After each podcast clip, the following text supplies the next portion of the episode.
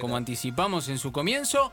Eh, lo presento, ¿no? no tardo mucho más, a Pablo Álvarez, eh, con, la verdad tiene un carrerón, ha jugado en Italia, ha jugado en España, tiene la particularidad de ese superclásico semi en el Monumental Boca River que le vamos a estar preguntando también.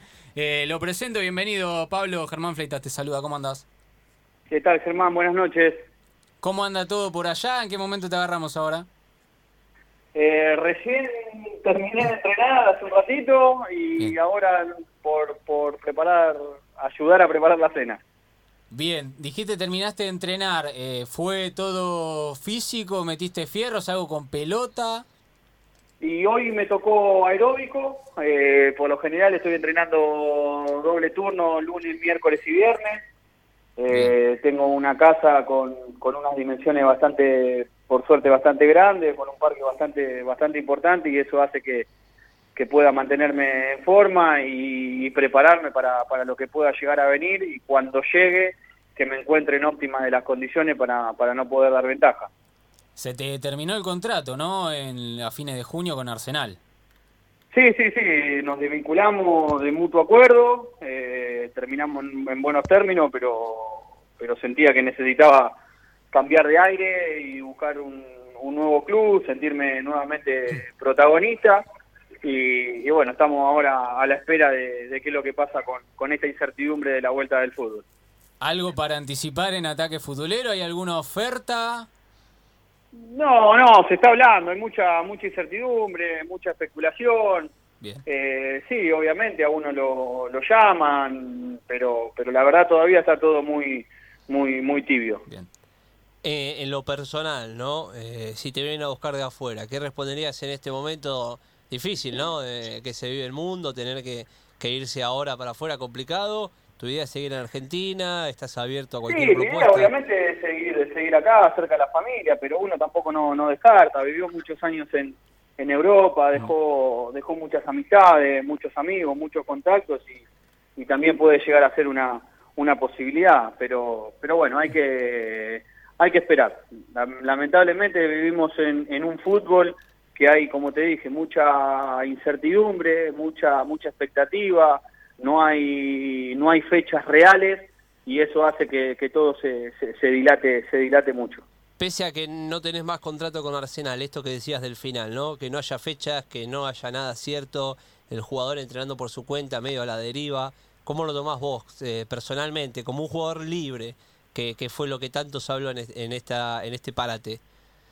No, pero no lo tomo como la deriva, sino uno con la carrera que hizo, con la, con la profesionalidad que tiene, con la experiencia, ya, ya entrena, ya entrena conciencia. Eh, y como te dije también al principio de la nota, preparándose para lo que pueda llegar a venir y cuando llegue después de un, de un parate tan largo que, que, te encuentre en óptimas, por lo menos de las condiciones físicas, porque uno no se olvida de jugar la pelota, es como, como, la bicicleta, ¿entendés? Pero, pero bueno, obviamente todo lleva un periodo de, adaptación, pero al no tener fechas eh, inciertas, hace que todo esto, como te dije, se, se dilate y sea una incertidumbre. Pablo, Agustín Comiso te habla, eh, ya metiéndonos un poco en tu carrera, tocó jugar en Boca, enfrentar a River, integrar el Boca de, Carlos Bianchi. Yo te quería, te quiero preguntar, vos que lo viviste de adentro, cómo se vivían ¿no? esos partidos, esas previas, el durante, el post. Y la verdad, uno al, al, haber estado, haber nacido de las inferiores de Boca, haber mamado esa, esa cultura, esa filosofía, la, la adaptación a la primera división se me hizo, se me hizo mucho más fácil. También, obviamente, mis compañeros hicieron que esa adaptación sea fácil. Yo sentí que, tenía unos monstruos de, compañeros que, me han educado futbolísticamente y esa educación que he recibido traté de manifestarla sobre todo a los más jóvenes a lo largo de toda, de toda mi carrera. ¿Y qué nos pueden decir vos, no, de Carlos Bianchi? ¿Qué, nos puedes contar también de, ese penal que te tocó patear en la serie contra River? ¿Fue el momento Carlos, más una persona sentiste?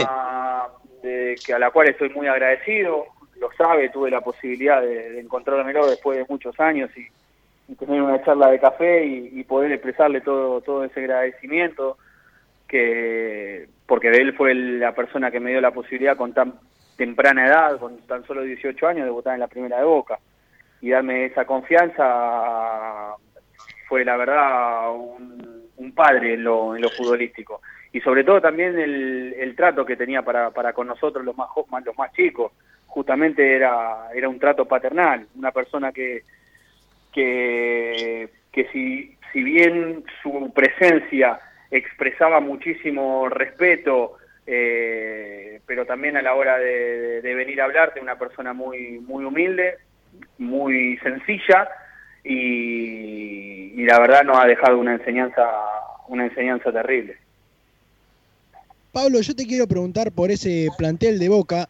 Había un jugador nipón, no sé si vos llegaste a compartir eh, plantel ¿no? con Takahari. Quería preguntarte si llegaste a compartir plantel, alguna anécdota que haya con él, que haya vivido.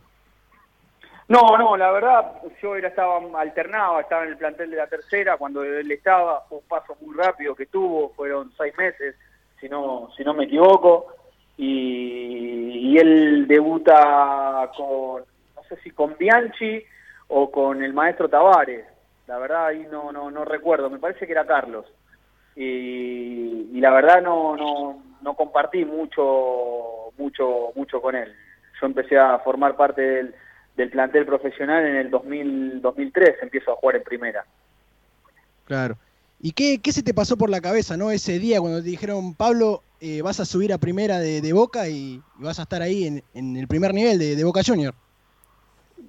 La verdad, algo muy muy lindo. Eh, salté de una quinta división a ya entrenar con el plantel de primera. Eh, ese cambio, si bien fue brusco, esos compañeros que te dije que, recibí esa educación futbolística me han, me han acobijado, me han, me han enseñado mucho dentro del vestuario, no solo en, la parte futbolística, sino también en la parte humana, también uno, uno ha aprendido mucho y también, como te dije, toda esa eh, aprendizaje y toda esa experiencia y esa sencillez, esa calidez, eh, que he recibido sobre todo de lo más grande, traté de, reflejarla y trato de reflejarla sobre todo con a los más a los más jóvenes. Y hablando, bueno, Boca, nombramos estudiantes, está Central, todos equipos importantes, Racing en España, el Zaragoza. Eh, ¿qué, ¿Qué se necesita en la carrera? Porque te afianzaste más que nada en todos los lugares, has estado más de una temporada en casi todos los clubes. ¿Qué se necesita un jugador para poder destacarse ahí, vos desde lo personal, que fue lo que siempre apuntaste, lo que quisiste y lo que lograste, ¿no? Por supuesto. Y mucho sacrificio, constancia, creer eh, en uno mismo, muy también muy fuerte de la cabeza. Yo siempre digo que somos unos privilegiados de poder trabajar de lo que más amamos, porque es la profesión más linda del mundo, esta, y sobre todo que, que, la más. Pero también esta, esta profesión, eh, si no sos un crack fuera de clase, por lo menos me siento un pibe de la media y un agradecido al fútbol porque el fútbol me ha dado muchísimo más de lo que me hubiese esperado. Pero esta profesión tiene mucho más de momentos negativos que, que positivos, mucho más de golpe que, que, de triunfos. Y, la verdad, la carrera que, ha hecho uno, más allá de que le ha tocado eh, tropezar muchas veces, eh, fueron logros personales muy, muy grandes. Eh, de poder salir campeón con Boca, eh, internacional, Copa Libertadores, eh, Sudamericana, después pasar a estudiante también con temprana edad y poderse, poder volver a salir campeón y aún ahí siendo protagonista, porque si bien en Boca he tenido todos esos títulos, pero siempre era uno una alternativa, una variante para el entrenador siendo un chico tan joven. Y en estudiante me tocó ser protagonista de, verdad, desde el inicio, con, con una titularidad afianzada. Y, después, bueno, el paso a Europa y uno ya va eh, creciendo eh, en, en la experiencia, se van, eh, se va enriqueciendo. He aprendido muchísimo de, entrenadores italianos y, he podido jugar en la dos ligas más competitivas del mundo. Y uno en eso lo, ha enriquecido mucho y, sobre todo ahora que, que, es más maduro, trata de, de expresárselo a los más a los más jóvenes sobre todo. Me sorprende que alguien con, tu carrera eh, me diga que tiene más, eh, digamos, golpes que, éxitos, ¿no? Y me gustaría, si podés contar alguno de esos golpes como para que nos demos una idea de, lo que te referís. Y no, porque golpe, porque uno, la vida, le da cachetazos. Y de esos, de esos cachetazos, tanto en la vida personal como en la futbolística, porque la vida del futbolista es una filosofía de vida, lleva todo. Entonces uno cuando a veces cuando no juega o cuando tiene conflicto con un entrenador, no es todo color de rosa, hay mucho sacrificio, hay, hay muchas cosas que, que la gente, vamos a poner entre comillas, normal, no, no sabe lo, que, lo que vive un, jugador de fútbol. Eh, irte de, tu casa a una muy temprana edad, quemar muchísimas etapas, después vivir en otro país, otro idioma, otra cultura, y uno también tiene que estar preparado de la cabeza para, para poder afrontar todos esos desafíos. Estamos hablando con Pablo Álvarez y relacionado a esto que contabas, Pablo, hace unos días hablamos con Lucas Bernardi y dijo que creía en los contratos, pero no en las personas. Eh, ¿A vos hay algo que no te guste del fútbol? El ambiente, eh, hablando del ambiente. Sí, muchísimas cosas, muchísimas cosas. A veces la, las personas eh, te jactan o te caracterizan a través de, un número, ya no se, se preocupa mucho tampoco por, por lo que es el, la persona, el, ser humano, pero bueno, son déficits que, que hay que ir mejorando, que hay que ir corregir, hay un montón de cosas como para, para corregir en este, en este fútbol argentino que, que, está, que está cada vez más devaluado, lamentablemente. Pero aún así sigue habiendo la sigue sigue existiendo acá la materia la materia prima. Por eso todos los clubes europeos vienen a buscar jugadores acá. Sí sí totalmente. Eh, sabemos que tenés 36 años si no me equivoco eh, tenés ya el curso de entrenador hecho también un curso de gestión deportiva. Eh, cuando cuando todo esto se termine cuando tengas que colgar los botines tenés la decisión ya concreta de seguir vinculado al fútbol no sé si con, justamente como entrenador, algo con chicos eh, o más de sí, uno, Yo, por suerte, eh, el jugador de fútbol tiene una, lamentablemente tiene una fecha de, caducación, eh, porque es así, no hay que ser hipócrita. Pero siempre trato de hacerme proyectos a corto plazo. Por lo menos siempre manejé así en mi vida. Y el proyecto a corto plazo, me siento en plenitud física, me siento en plenitud de la cabeza y sobre todo con muchísima ganas de continuar. Pero va a llegar un momento que ya vamos a tener que dar un paso al costado. Y para cuando llegue ese momento, uno se tiene que, que nutrir de, herramientas para cuando llegue ese momento poder decir, estar fuerte de la cabeza. Para eso he hecho el curso de entrenador, ya soy entrenador hace más de dos años. Eh, hice el curso de coaching deportivo hace ya más de un año en la actualidad haciendo un curso de, de, manager. Así que la verdad uno se va preparando eh, o adquiriendo herramientas para lo que pueda llegar a venir el después del, del, fútbol. Pablo, hace poco leí que tenés un museo de camisetas en tu casa o en algún lado. Y te quiero preguntar, ¿no? primero que nos cuentes un poco y después si te animás a darnos un top 3 Sí, sí, la verdad, a lo largo de la carrera hemos cambiado bastante camisetas. La de Ronaldinho está, ¿no? Sí, sí, sí, sí, sí, está, está en un sector ahí, un costadito media, media personalizada, personal.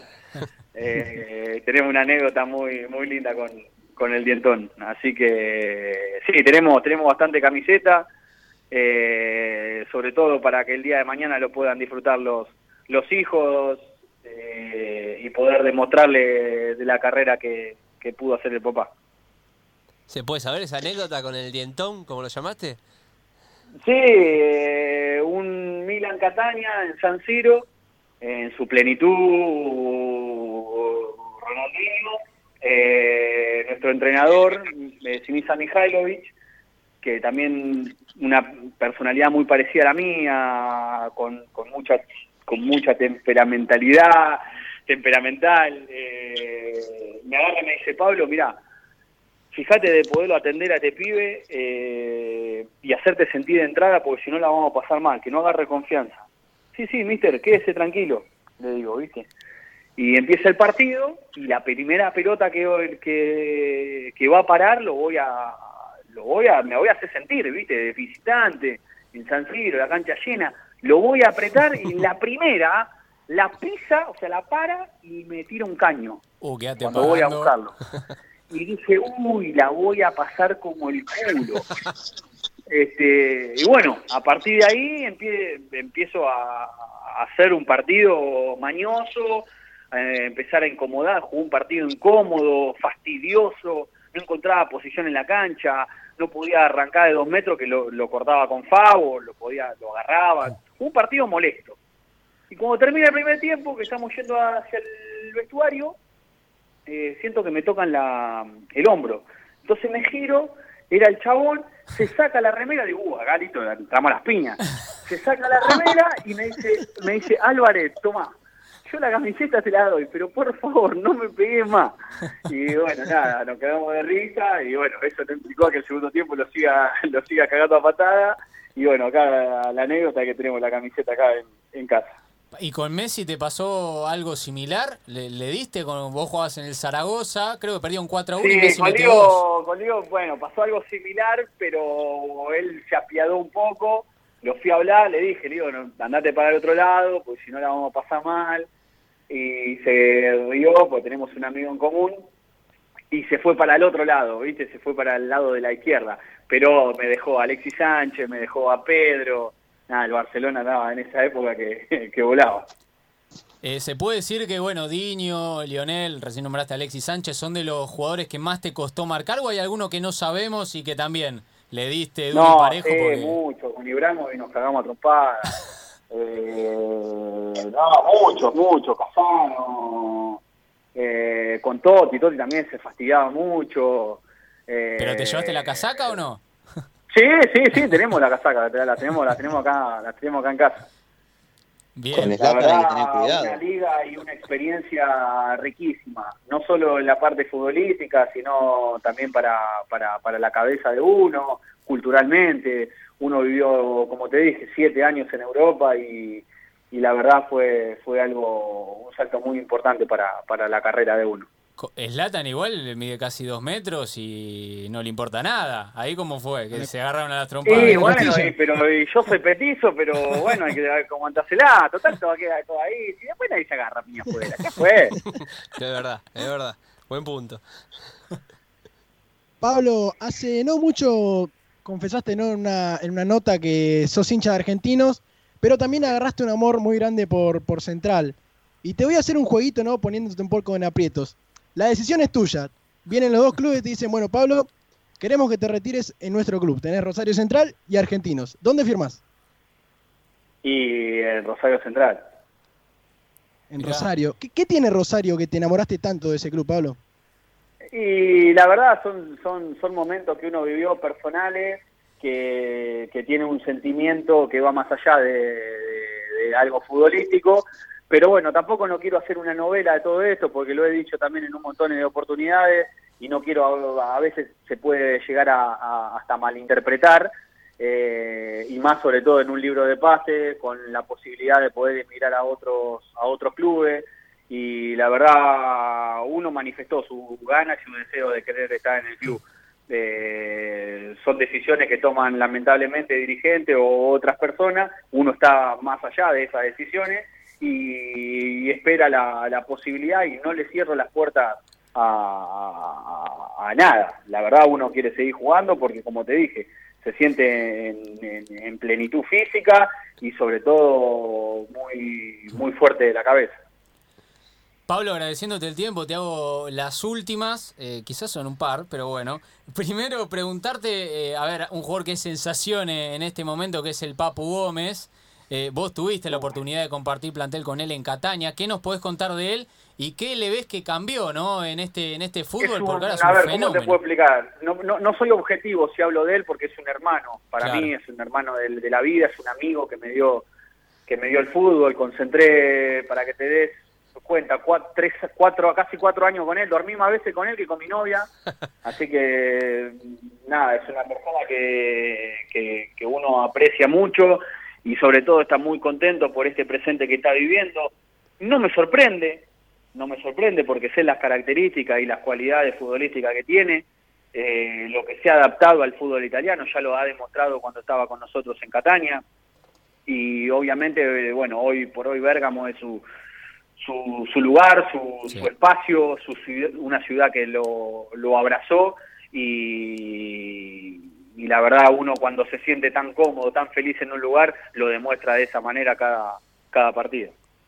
Tal cual. Después preguntarte por... eh, Hace unos días habló Marcos Rojo, de una nota, si no recuerdo mal, en Infobae, hablando sobre Verón, que lo comparaba con Jordan. No sé si viste la serie eh, tan conocida, que dice que, bueno, que Verón es como Jordan en el sentido de que potencia siempre a sus compañeros, de que está en todos los detalles, de que iba a entrenar, eh, que el entrenamiento era a las 10 y él llegaba a las 9. Vos que lo viste en ese Estudiantes campeón, ¿cómo era? Sí, sí, coincido, coincido con, con Marcos porque lo viví eh, personalmente, lo viví siendo también eh, un jugador joven y lo viví sobre todo en su vuelta al, al club, a su casa, a su sentido de pertenencia y, la verdad no solo potenciaba a, los más jóvenes, sino que potenciaba al, equipo y quedó demostrado con un, con un campeonato eh, en un club con una historia tan rica eh, y hoy por hoy que sea el emblema, que sea el, presidente, el estandarte de la bandera de ese club, eh, habla de, del sentido de pertenencia que, que, que genera él ahí en, en- en- estudiantes. Ahora sí, Pablo, la última y te dejamos tranquilo, que cocines, que coman, disfruten la noche. Y te queremos preguntar por la consigna que tenemos aquí en Ataque todas las noches, ¿sí? En el día de hoy, mañana vuelve a jugar Messi, como sabrás, por la, por la Champions League Sí, contra el Napoli. Exacto. Y le preguntamos a la gente, en este caso a vos, más este, este término, porque vos estás entrenando y, darte, igual, un, es y darte sábado. un gustito es algo especial. Así que te preguntamos, ¿qué gustito te vas a dar para, para mirar a Lionel mañana en Champions? Para acompañarlo.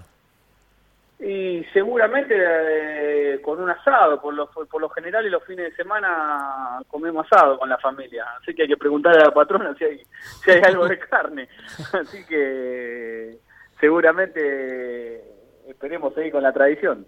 Bien, a panza llena entonces, muy bien. ¿Buen asador, Pablo Álvarez, o no? Sí, se la rebusca, sí, por lo menos pone, pone un poco de comida caliente arriba de la mesa. Muy bien.